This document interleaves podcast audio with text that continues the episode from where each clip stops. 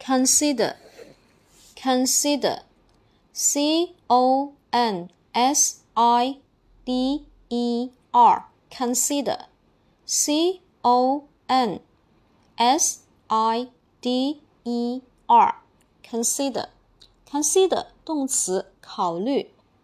词态变化，过去式 consider 直接在后面加 ed，过去分词 consider 后面直接加 ed，现在分词 consider 直接加 ing，第三人称单数 consider 直接在后面加一个 s 给它就可以了。下面我们重点来说一下 consider 这个单词的记忆方法。